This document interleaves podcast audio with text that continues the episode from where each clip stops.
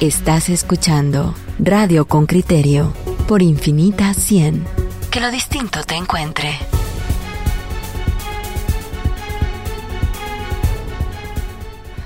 Mire, estamos de vuelta y Henry Bean ha salido a reportear eh, esta nota bajo el título Seis años de renuncia ya, porque es tan consecutivo y nada parece cambiar.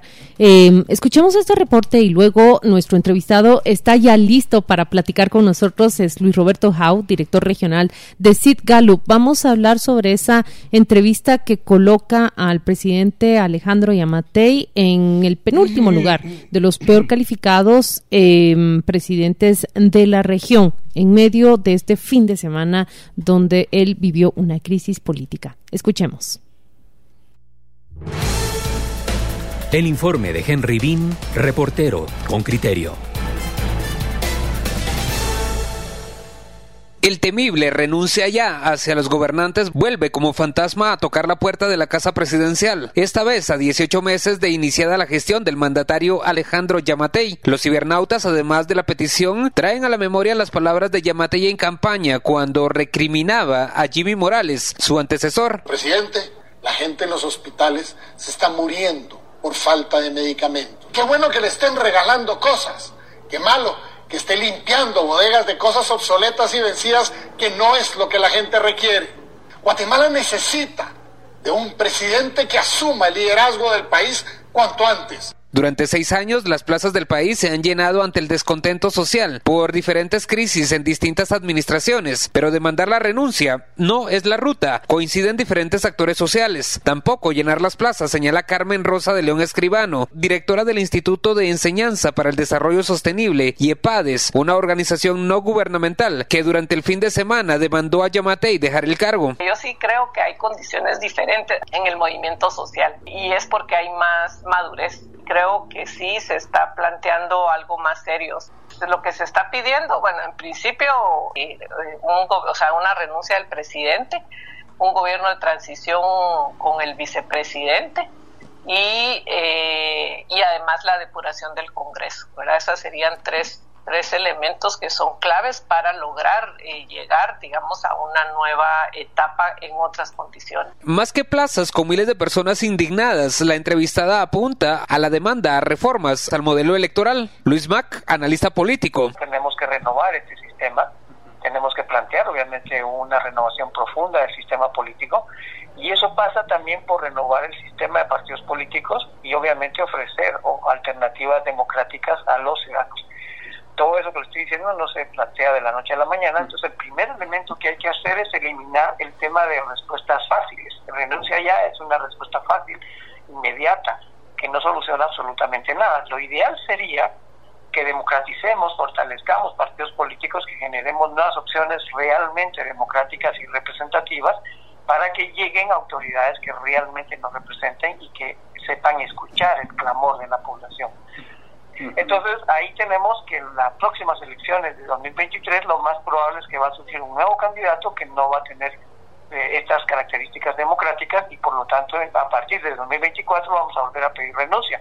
Eso no es sostenible. La corrupción es un detonante que despierta al renuncia ya. Pasó con Pérez Molina y Morales en temas de aduanas y construcción de obra pública. También con Yamatei, a quien le sumó la pandemia y la sospecha de negocios opacos en las vacunas contra el COVID-19. Guatemala recibió el fin de semana 200 mil dosis de Sputnik, con lo cual suman 350 mil dosis de 16 millones de vacunas, por lo que el gobierno pagó 614.5 millones de quetzales. El Ministerio Público inició una investigación sobre el caso, mientras el país se sostiene de donaciones. En los próximos días, Estados Unidos enviará 1.5 millones de inmunizadores. Juan Carlos Zapata, director ejecutivo de la Fundación para el Desarrollo de Guatemala Fundesa, cree que eso aplacará la frustración y exigencias al gobierno, no obstante. Y es una reforma a la ley electoral y de partidos políticos. Eh, eh, yo creo que esas han sido, han sido las demandas que desde el 2015 han estado en la palestra y que no se han reformado. Hay de hecho una reforma a la ley electoral y de partidos políticos que está en discusión en el Congreso. Lastimosamente ha sido muy poco discutida, creo yo, con otros actores en este momento y, y esa es parte, digamos, del esfuerzo que hay que fortalecer en que la discusión de la reforma a la ley electoral y de partidos políticos eh, pues sea algo que unifique a varios sectores con un sentido común de urgencia de que se tiene que cambiar la forma de participar en la política. El analista Mac agrega. Habría que capacitar y concientizar al ciudadano que sus opciones que ha votado en los últimos 20 años no son adecuadas. Pero ¿Cuáles son las opciones? Digamos, el sistema tiene muy pocas opciones. La encuestadora Sid Gallup colocó a Yamatei en su reciente encuesta en la posición 10 de 11 evaluados en América Latina, con el 21% de aprobación. La consultora Mitofsky ubicó en 2019 a Jimmy Morales como uno de los peores presidentes en la posición 18 de 19 y Otto Pérez Molina apenas tenía la aprobación de 12% de la población a solo 21 días de que renunciara al cargo. Henry Bean, Radio con Criterio. Miren, ya se encuentra con nosotros Luis Roberto Jau, él es el director regional de Sid Gallup, la encuestadora que nos revela los resultados de ese estudio de opinión pública que se levanta en la tercera semana de mayo. El presidente Alejandro Yamatei se encuentra en el último lugar eh, de presidentes calificados en la región. En el eh, penúltimo. Penúltimo lugar, penúltimo lugar porque Iván Duque eh, de Colombia, que vive una crisis prácticamente permanente, es el peor calificado. Bienvenido Luis Roberto Jau, ¿cómo amaneciste? Muchísimas gracias, un honor estar aquí, muy bien todo por, por acá. Gracias por acompañarnos. mi, mi, primera pregunta tiene que ver con, a ver, se puede evaluar a los presidentes de diferentes países de América Latina a pesar de que se encuentran en, alturas distintas de su de su mandato quiero decir es, es razonablemente pareja la evaluación cuando por ejemplo el presidente Alvarado de Costa Rica ya está al final de, de su mandato yo lo veo que él aparece muy muy mal calificado. Eh, y en cambio el presidente Yamatei apenas está iniciando su, su gobierno no, claro que sí, es totalmente válido evaluar los distintos mandatarios, ya que los, los estudios están midiendo las calificaciones que el pueblo le dan en un momento determinado. O sea, a junio del 2021, cómo están siendo calificados por sus conciudadanos los distintos mandatarios en sus respectivos países. Y cada uno está viviendo un momento diferente, pero por ello es evaluado por los ciudadanos residentes en el momento en cada nación. Eh, Luis, a mí más que el orden, o mejor dicho, más que algunas personas, me llama, me llama la atención el conjunto. Por ejemplo, que un dictador como Ortega salga con un 38% eh, respecto de un demócrata y de un país mm, mm, el más exitoso de América de Centroamérica y de parte de América Latina como es Costa Rica, uno dice que contestan los encuestados. Porque si Daniel Ortega tiene 38 y está por encima de Luis Arce, de Orlando, eh, de Juan Orlando y de Carlos Alvarado de Costa Rica, ¿de qué nos estamos quejando? Es lo que la ciudadanía. ¿Cómo se interpreta eh, eh, eso? vamos interpretando cada país por separado que tiene sus individualidades. En Nicaragua, Daniel Ortega sí vive una, una crisis, pero recordemos también que ahí existe una base bastante significativa de seguidores del Partido Sandinista que le ha mantenido en el poder y con relativa estabilidad a lo largo de todos estos, estos años. Los sandinistas son aproximadamente un 35% de los ciudadanos que se mantienen en una base muy sólida, prácticamente la totalidad de ellos apoyando en toda medida lo que Daniel Ortega hace en su gobierno y al mismo tiempo una oposición bastante desunida, a donde sí en estos momentos tiene a los distintos aspirantes a candidato arrestados, pero previo a ello no había una consolidación de estos eh, líderes para poder unir a lo que era la, la, oposición de Nicaragua. Entonces sí, Daniel Ortega ha recibido una evaluación constante negativa, pero relativamente mejor que la de otros países dado este apoyo que tiene entre sus copartidarios. Mi, mi, pregunta sería qué es capaz de satisfacer él que resulta bien o muy bien calificado. ¿Qué es capaz de satisfacer Daniel Ortega que le dicen bien o muy bien y qué es incapaz de satisfacer a alguien como Alejandro Yamatei que reúne únicamente el 21% de la aprobación de los guatemaltecos? Vemos, vemos, por ejemplo, en Nicaragua hay constantes ayudas este, económicas a ciertos grupos de la población, preferiblemente los sandinistas. El nivel de el coronavirus, la preocupación ha bajado considerablemente y por lo tanto este grupo de ciudadanos se siente relativamente satisfecho con la administración. Sí, la gran mayoría, y vemos que Ortega se mantiene en números negativos, opina críticamente de él, más que todo por la situación económica que se vive. Alejandro Yamatei hay grandes críticas, más que todo por casos de corrupción relacionados con la forma en que ha tratado la pandemia. Estos casos de corrupción se ven a lo largo de Centroamérica, un Carlos Alvarado a donde la población le está castigando fuertemente las, las distintas acusaciones que se han hecho al gobierno en varios casos de corrupción que se están anunciando. Es la corrupción lo que está afectando a Yamatei. Y ojo que la encuesta fue levantada en Pero es corrupción vinculada con eh, pandemia. con pandemia, no por ejemplo con obra pública. O, eso se distingue. A, diferencia de en Guatemala es más que todo corrupción vinculada con pandemia en Costa Rica es corrupción vinculada con obra pública. Por ejemplo, en Costa Rica estos últimos actos son los más grandes que se dicen de robo al Estado y de robo de corrupción en la historia del país, que suman en sus montos más que todos los casos previos de los antiguos gobiernos. Y de ahí las críticas que recibe Carlos Alvarado.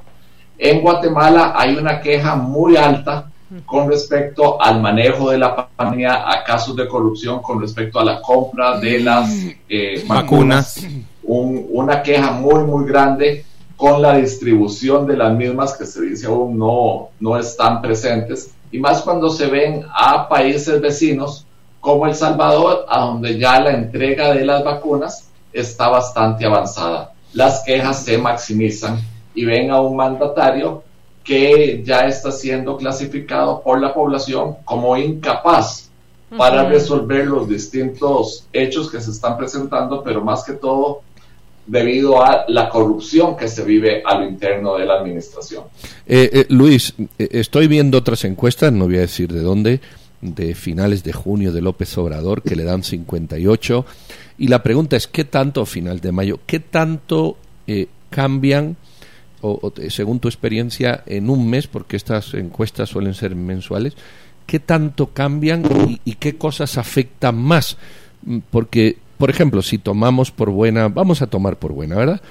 Eh, que aquí sale López Obrador 72 y en la otra 58 y dice uno, bueno, ese, ese bajón, ¿qué tan fuerte, no digo en el caso de López Obrador, en general, esos bajones o esas subidas, ¿qué tan fuertes son y qué cambian. Lo que ahora es una crisis, a lo mejor dentro de 15 días mm, es, eh, es una oportunidad, y, ¿verdad? Este, previo este, en estos momentos México acaba de pasar las elecciones de medio, de medio periodo y recordemos que lo que se estaba eligiendo ahí eran los diputados y los distintos congresistas. Entonces, encuestas previo a la elección mostraban mayores quejas hacia López Obrador, dado que para muchos era representante de lo que eran los diputados contrarios, partidos contrarios, gobernadores contrarios. Posterior a la elección, ya nuevamente López Obrador se convierte en una figura individual, el presidente de todos, y es como mencionar un jugador de fútbol que en un momento juega con el partido, con, el equipo contrario. Una vez que pasa la selección, y ahí sí queremos que meta goles. Eso es lo que Luis Roberto, pero, pero lo que yo veo es que... Luis Roberto, pero lo que yo veo es que consistentemente Nayib Bukele y López Obrador mantienen un nivel de popularidad y de aprobación en sus gestiones que es bastante superior, como decís, aunque ya, ya eh, López Obrador pasó el, el Ecuador de su gestión. En cambio, eh, digamos, consistentemente Yamatei ha perdido respaldo popular. Eh, para mí resultaría muy difícil o tendría que ser algo, digamos, inédito en la política guatemalteca en los últimos 25 años, tendría que producirse algo muy sorprendente para que él recuperara el camino que, que desandó, que fue perder casi todo el respaldo que tenía al inicio de su gestión. Coincido, hay unas preguntas que se evalúan en paralelo a lo que es la calificación presidencial y tienen que ver con la confianza que la gente tiene en el mandatario. Entre ellas, cada cuánto hace o cuánto considera usted que el presidente hace lo que es bueno por el país. Y la gran mayoría de guatemaltecos ya perdió la confianza en Alejandro Yamatei. Ya consideran que con sus distintas acciones él no está buscando el bien del pueblo. Cuando la gente pierde la confianza en el mandatario, ya es lo que decimos, ya pasó el punto de no retorno.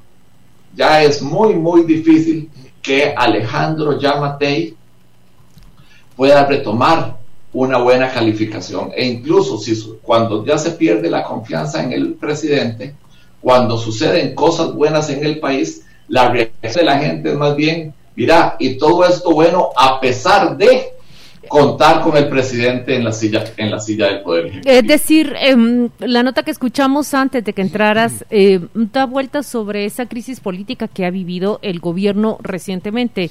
Eh, no me pregunto cómo serían los resultados si esa fotografía, si esa encuesta es levantada en estos días. Em, ¿Tú tendrías una apreciación si se modificaría drásticamente? Es, es mi primera pregunta. Y la otra es, eh, ese, eh, esa opinión favorable que concita Nayib Bukele en El Salvador, ¿acaso trasciende las fronteras?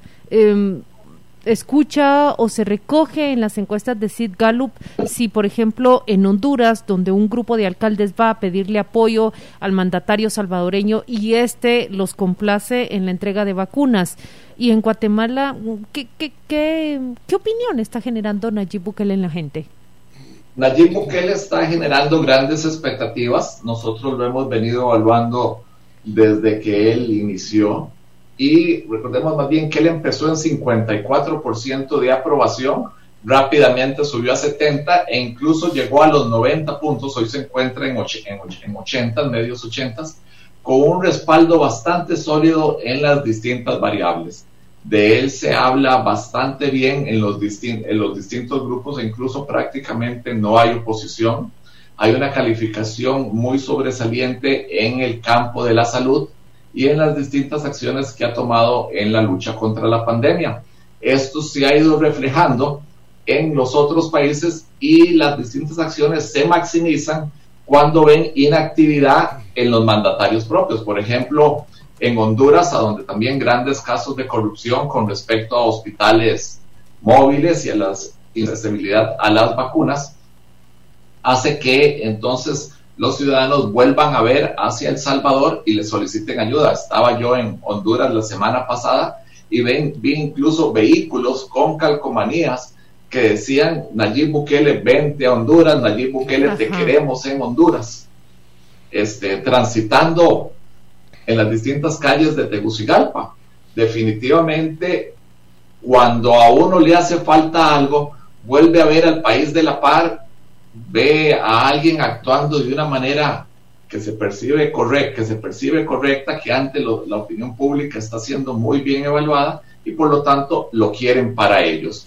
En Guatemala, las distintas acciones que Bukele está tomando con éxito en El Salvador a donde hay una lucha contra la corrupción, a donde hay un, un actuar para disminuir el, el, impacto de la pandemia en la población, es lo que la gente está extrañando, porque al mismo tiempo ven un impacto directo en la economía de su hogar y cada día más la gente se está sintiendo peor con respecto a los meses previos. De, de, todas maneras, Luis, a mí me preocupa mucho, más allá del análisis de la encuesta, que estamos haciendo un análisis, entiendo, absolutamente numérico y de valores, eh, eh, la cantidad de gente que apoya a personajes autoritarios. Y eso lo, lo, dice aquí, pregunta aquí un oyente. Eh, podemos apoyar personajes autoritarios, pero al final estamos legitimando una dictadura. No lo digo desde las encuestas, lo digo desde la, la falta de comprensión de lo que es la democracia. Si la democracia se trata, a fin de cuentas, de una satisfacción de mayoría, pues le quitamos eh, lo que hacemos es vaciar el Banco Nacional y repartirlo entre la gente y seguro que consigo el 95% de popularidad, pero, pero contrastando esos datos de que, cómo visualizan al presidente con otros de qué calidad democrática tiene y demás, se podrían hacer una especie como de, de tabla compensatoria más allá la popularidad. Pareciera que quedarse con la popularidad es de alguna manera el, grito de las mayorías, pero no siempre mm, dentro de un marco y de un orden democrático. Claro, pero cuando hablamos de, de, autoritarismo eh, y vemos acciones como las de Nayib Bukele o Daniel Ortega eh, como meramente autoritarias, evaluamos bajo el mismo prisma, por ejemplo, que acá el presidente Yamatei coordine a todos los poderes para integrar una Corte de Constitucionalidad a su medida y que les conviene y que excluye a la única voz discordante, ¿no es esa también una expresión de, autoritarismo? Es decir, no, queremos, digamos, ver simplemente la viga en, en, los gobernantes ajenos y no percatarnos de, la página propia. Concuerdo con Juan Luis en el sentido de que se ha hablado mucho en los últimos meses de El Salvador pero recordemos que los distintos movimientos que se hicieron ahí son permitidos por las leyes que dicen que la Asamblea Legislativa con dos terceras partes del el total de diputados puede ejercer en cualquier momento el cambio de cualquiera de los puestos de los otros poderes que ellos están este, capacitados a nombrar. Por lo tanto, el cambio del fiscal, el cambio de los magistrados fue algo teóricamente legal, teóricamente legal aunque autoritario. El, 29 de febrero le dio la mayoría de los le dio la mayoría de los diputados.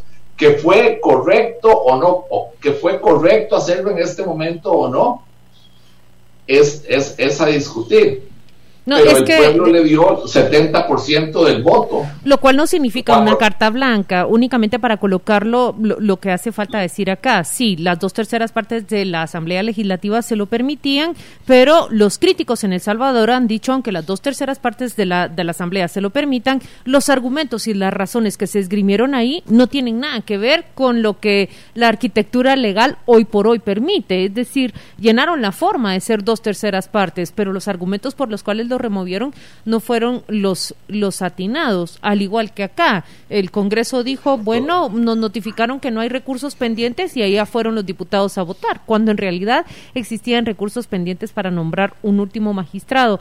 Luis Roberto, mi, mi, yo, yo quiero preguntar, ¿qué es lo que la gente le está agradeciendo, por ejemplo, a Daniel Ortega y a Nayib Bukele? ¿Qué es lo que están haciendo que las personas, los nicaragüenses, los salvadoreños, están diciendo lo está haciendo muy bien.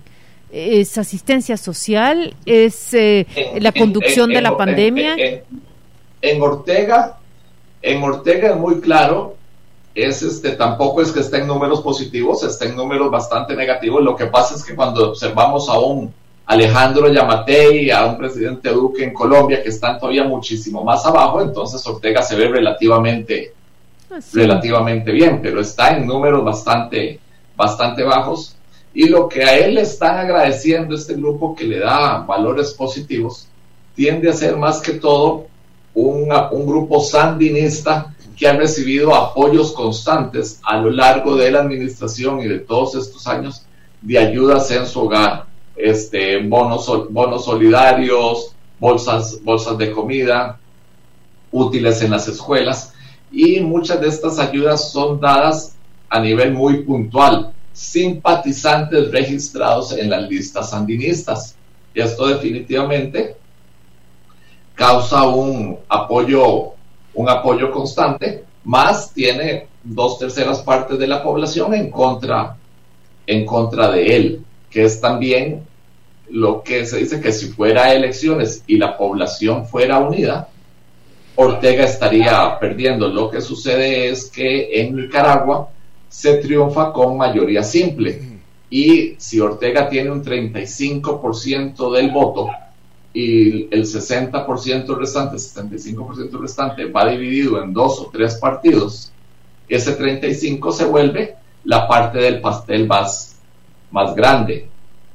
Luis Roberto, una, una última pregunta. En la, en la próxima medición, ¿cuándo se produce la de Sid Gallup? ¿Y van a medir, usted, van a medir ustedes adelante, van a medir ustedes la posibilidad de que Nayib Bukele ejerza influencia en las siguientes elecciones de Honduras y de Guatemala? En Guatemala incluso se está articulando un partido que se llama Nuevas Ideas. Yo, yo te he de decir que así como viste esas calcomanías en, en Honduras, yo me he encontrado con personas, alguien de Jutiapa, que, que me dice, nosotros queremos que nos adopten. Nayib Bukele nos gustaría anexarnos a, a El Salvador. ¿Ves posibilidades de que Nayib Bukele se convierta en una figura que, que domine la política en, en, el norte de América Central?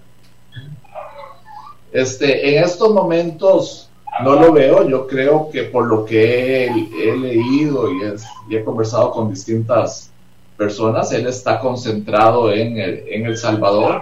Ha sido más que todo un movimiento de los ciudadanos de los distintos países anexos del C3 que cuando ven en Bukele lo que están extrañando en su país, definitivamente se vuelve aspiracional.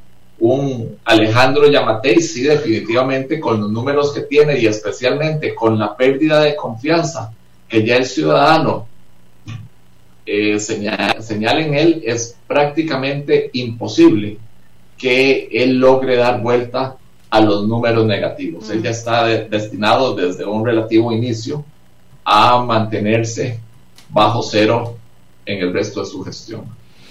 Bueno, muchas gracias a Luis Roberto Jau por esta entrevista. Eh, nosotros nos despedimos de ti. Feliz martes. Gracias por acompañarnos.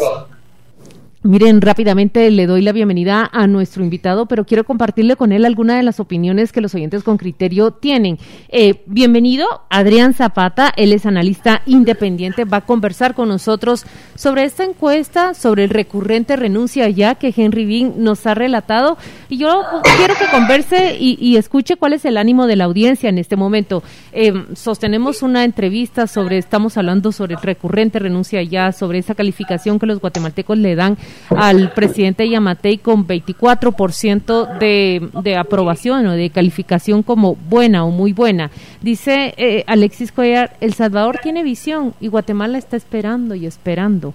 Pablo Na Polo Navas dice, en Guatemala somos expertos y no podemos elegir.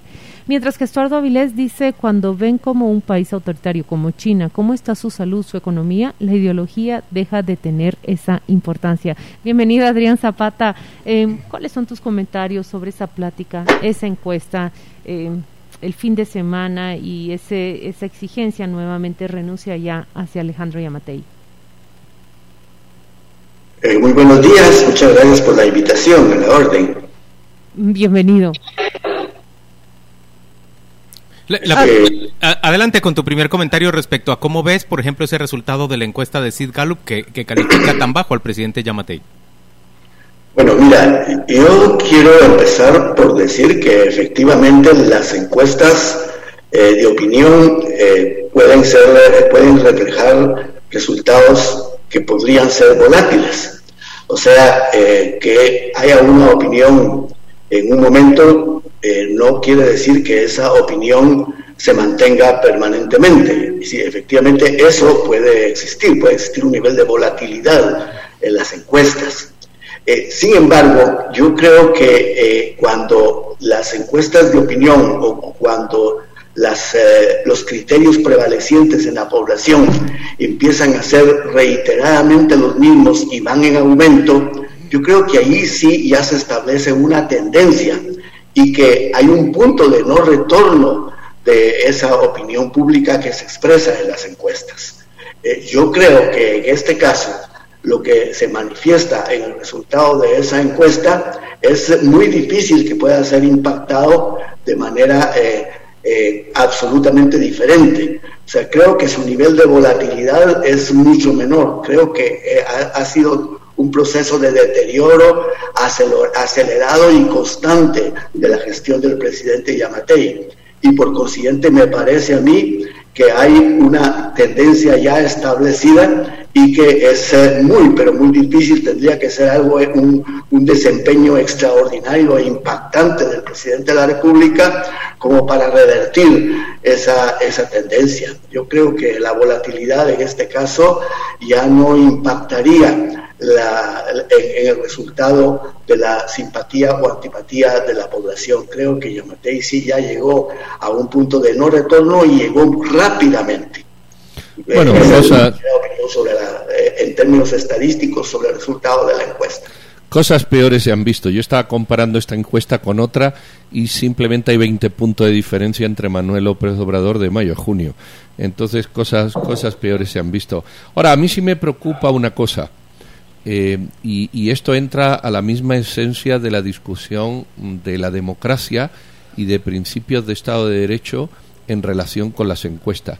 Si Nayib Bukele entra al Congreso y se sienta con militares en la silla del presidente del Congreso y la gente lo valora con 84%, si Daniel Ortega llega y tiene una dictadura, mm, creo que indiscutible, en, en, Nicaragua con una represión brutal y todavía la gente lo valora más que el presidente de Costa Rica, la pregunta que, que aquí hay que hacerse es ¿Qué, trascendencia tienen estas encuestas en valoración de democracia? A ver si esto es opinión publicada, Adrián, y no opinión pública, como decía Noel Newman. Eh, ¿qué, qué, qué credibilidad tiene para un demócrata decir que un señor como Daniel Ortega, que es un auténtico dictador, tiene más apreciación de sus ciudadanos que un Carlos Alvarado, que es el país más democrático de, Centroamérica? ¿Qué valor tiene esto?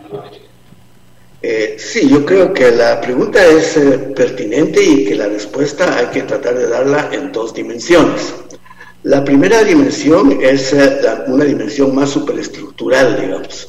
el tema de la corrupción es un tema que sin duda deteriora sustancialmente y yo creo que a veces desproporcionadamente en relación a otros problemas que puede haber, pero está probado en América Latina que el estigma de corrupción sí tiene un impacto en la opinión pública grandísimo. Yo diría que Andrés Manuel López Obrador en gran medida arrasó en el proceso electoral, no este por supuesto, sino que cuando triunfó, porque su bandera fue precisamente el tema de la corrupción. O sea, la, la, población en general es sensible, pero sumamente sensible ante el tema de la corrupción me podrían eh, argumentar que hay otros problemas más profundos, etcétera, lo cual es cierto, pero está demostrado la sensibilidad social que hay alrededor del tema de la corrupción.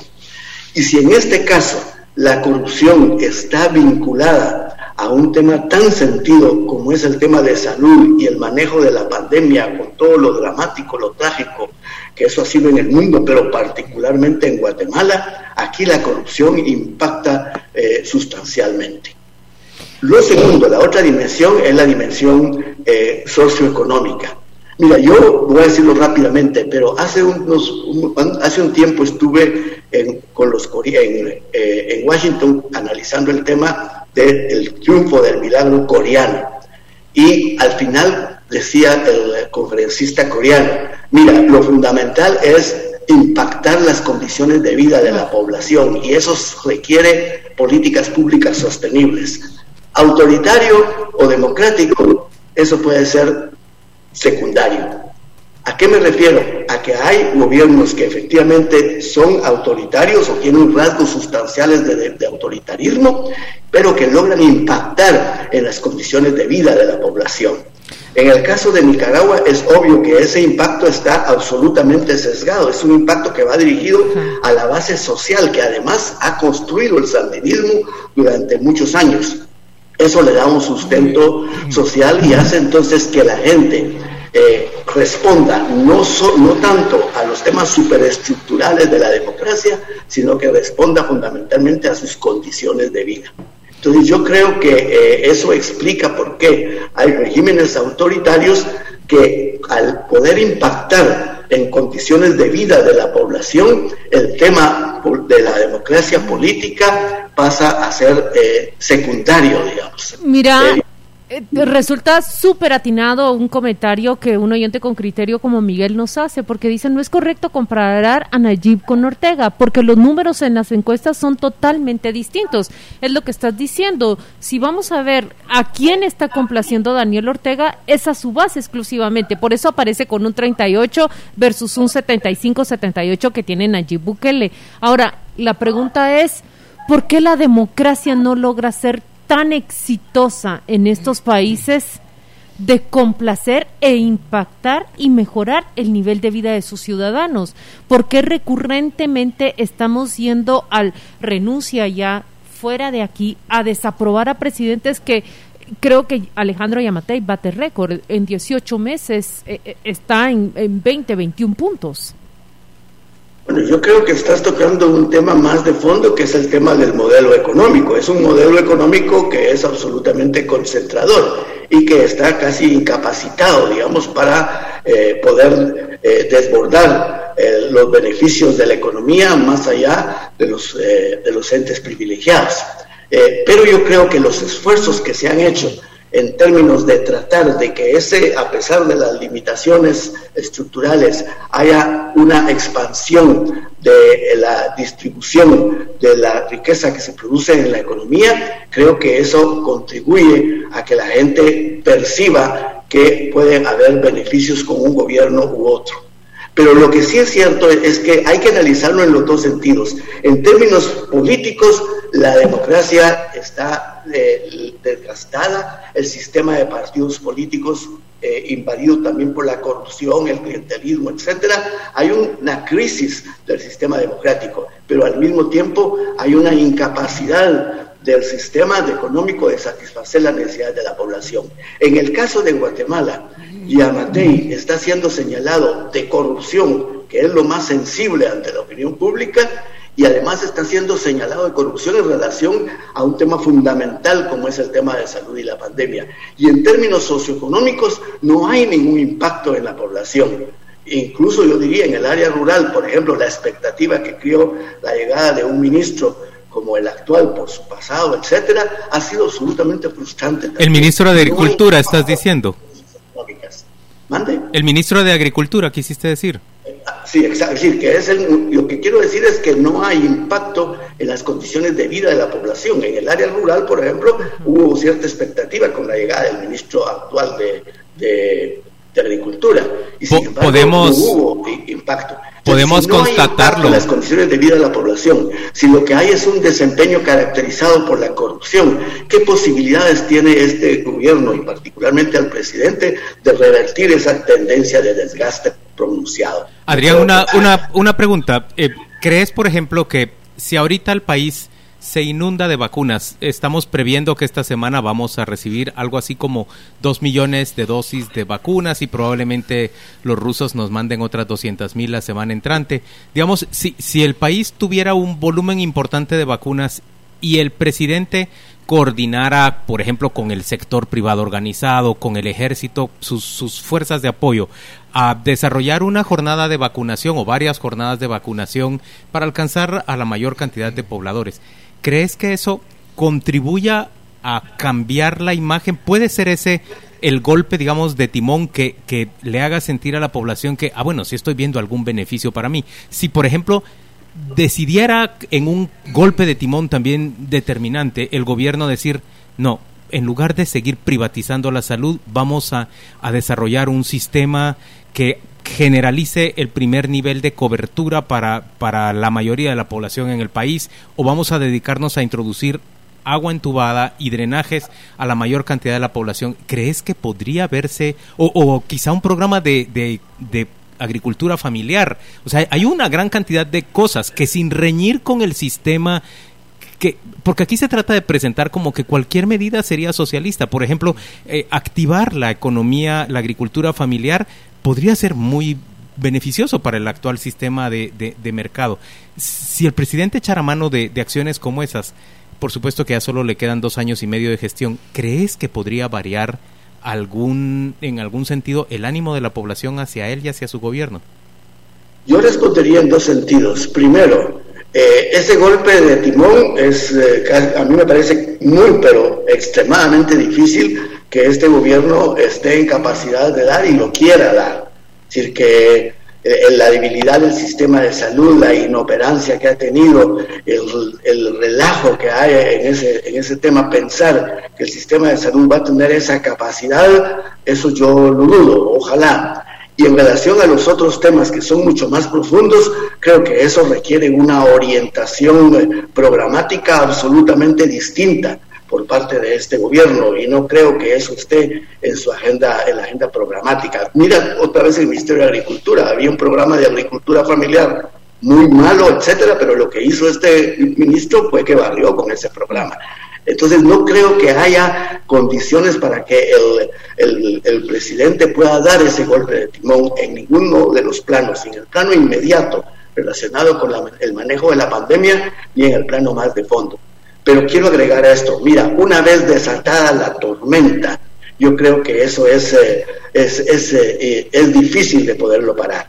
Y yo decía el otro día, analiza el caso de Duque, que se lleva el campeonato, porque Yamatei es el subcampeón de la, de la antipatía, pero analiza el caso de Duque. Ahí todo ese paro y toda esa movilización ciudadana fue alrededor del tema de una supuesta reforma tributaria cuando se vio acosado el presidente Duque, pues derogó la reforma tributaria. ¿Y qué impacto produjo eso en la movilización? Ninguno. Si una vez se ha arrancado ese proceso de indignación social, que me parece que es lo que está pasando en Guatemala, yo creo que ese golpe de timón o no lo puede dar o la corriente va de tal forma empujada por la indignación y la inconformidad social que ya no hay eh, capacidad que un, un giro de, timón pueda lograr que el barco salga de ese mm. arrastre de corriente del, rechazo al presidente. Pero, pero no lleguemos a entender, Adrián, que teniendo una dictadura como, como Nicaragua podemos tener mejores resultados, porque si no podemos llegar a pensar que el golpe de timón es sacar el ejército a la policía, meter a todos los los opositores en prisión, matar a 100 o 200 como hizo la dictadura de Ortega y entonces subimos al 28 o al 38 puntos. Eh, eh, yo creo que, que, cuando hacemos esas comparaciones eh, sacadas y, y, por eso la, la, la encuesta al ponerlos a todos en orden sin necesidad de hablar de cada uno en su país llega o puede llegar a la comprensión de que, bueno, tengamos un régimen dictatorial que nos va a ir mejor, total, ¿qué más da? hagamos de Bukele que nos va a ir mejor, lleguemos al Congreso, nos sentamos ahí, sacamos, hacemos lo que nos da la gana. Eh, eh, yo creo que si se compara es peligroso y si no se compara, eh, creo que es la, la respuesta adecuada y es que valora la ciudadanía. Esa es la historia. Eh, a mí me parece peligroso la comparación desde esa perspectiva, porque si comparamos con Iván Duque, comparemos entonces con Daniel Ortega y digamos tengamos una dictadura que los números nos favorecen. Sí, yo no estoy justificando el autoritarismo, solo estoy eh, argumentando en relación al impacto que tiene en la actitud de la población en, la, en los posicionamientos que la población asuma, qué impacto tiene el, abordar las causas más relacionadas con las condiciones de vida.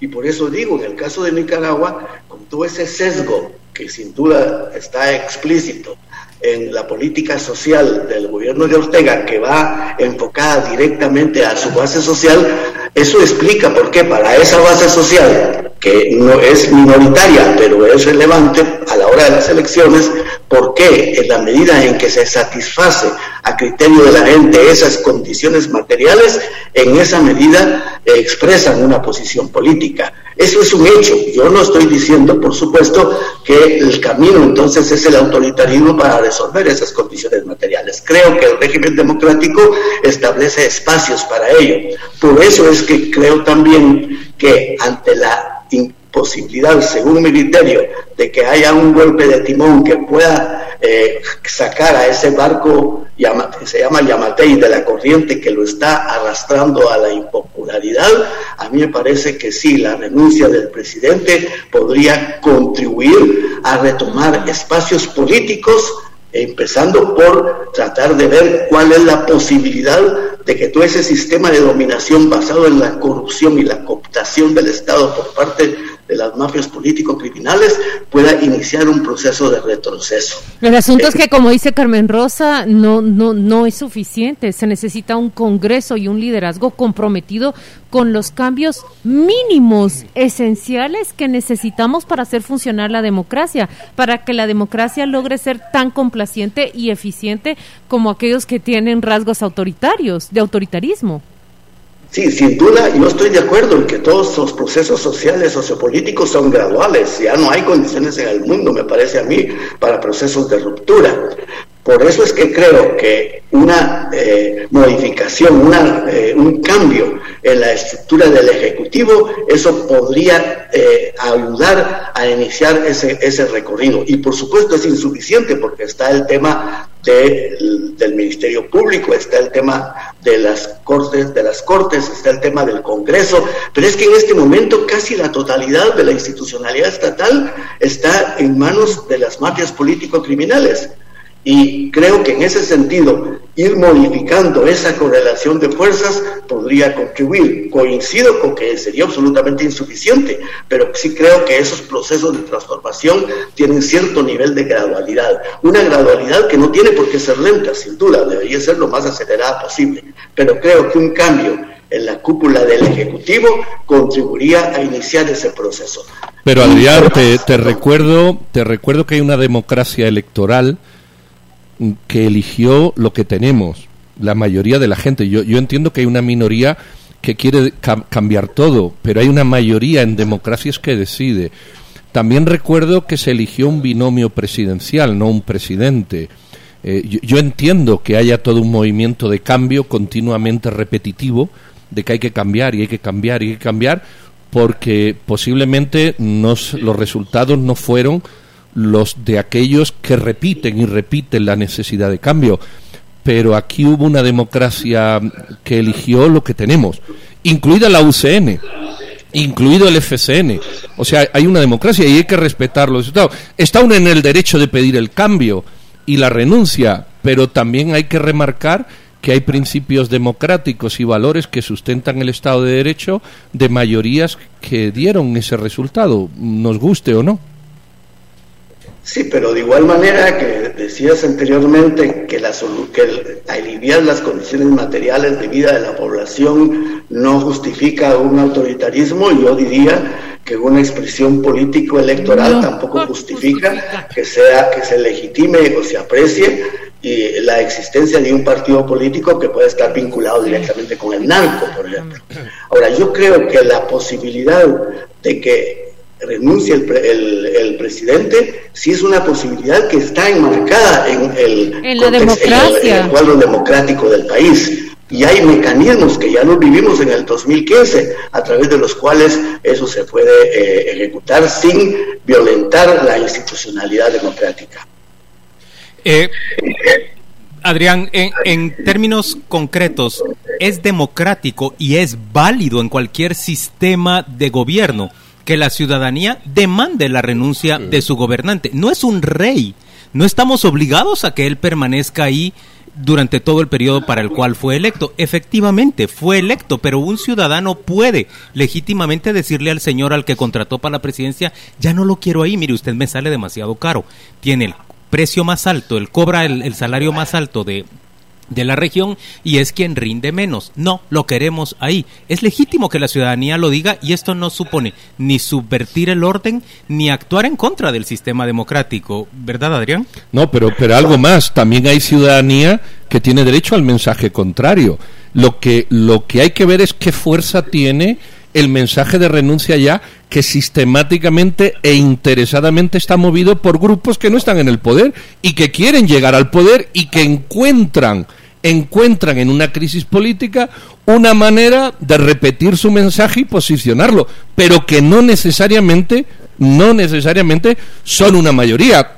Cuatro personas repitiendo un mismo mensaje hace mucho ruido, pero no dejan de ser cuatro personas y eso también hay que remarcarlo lo mismo a ver Adrián que hay quienes estamos partiendo de esta discusión de una encuesta a toda la población pero ¿qué ¿cómo reaccionas frente a este a este eh, diferencias, discrepancias entre nosotros? Bueno, mira, eh, efectivamente yo estoy de acuerdo en que hay sectores de oposición que quieren aprovechar cualquier circunstancia para desgastar al gobierno. Eso es en cualquier, eso es propio incluso del funcionamiento de la democracia. Ahora, yo creo que eh, lo que se está planteando es si efectivamente una forma electoral que produjo un resultado es de tal eh, esquematismo, digamos, que para cambiarlo en una única manera que existe sea esperar a un nuevo proceso electoral y por lo tanto se limitaría cualquier posibilidad de expresión de inconformidad ciudadana. Yo creo que la democracia eh, está abierta a esa posibilidad. Si la democracia, al final de cuentas, es la expresión de la voluntad popular, y esa expresión de voluntad popular efectivamente se expresa en los procesos electorales, pero no solo allí. Y la encuesta Gallup, esta, eh, claramente refleja el nivel de deterioro de la representatividad democrática que pueda tener eh, que pueda tener Yamatei. Me pueden argumentar que las formas democráticas establecen que hay que esperar hasta las próximas elecciones, pero lo que sucede en medio, la expresión de inconformidad ciudadana, de rechazo, de indignación, eso está en el marco democrático. Marco democrático no es elegir un rey y esperar hasta cuatro años para cambiar ese y Más bien... efectivamente hay espacios democráticos, el derecho a la manifestación, el derecho a la petición. Y querer decir que para mantener esa forma democrática no importa que el, gobierno de Yamatei sea actualmente rechazado por esa inmensa cantidad de guatemaltecos que se expresa en la encuesta, yo creo que eso es eh, privilegiar las formas sobre el contenido de la democracia. Al contrario, un, gobernante con vocación democrática debe prestar atención y si lo que una encuesta le revela es que apenas tiene la aprobación de un 24%, atender que es, nos lo dijo el director regional de Sid Gallup, es la corrupción. La gente asocia su gobierno con corrupción y fue tajante al decir no identifican que las decisiones y acciones que ha tomado benefician a las personas, a la mayoría de las personas. Adrián Zapata, muchas gracias por esta entrevista. Nos despedimos de ti. Animada has dejado la conversación entre la audiencia con criterio. Feliz martes. Adiós, hasta luego. Feliz martes.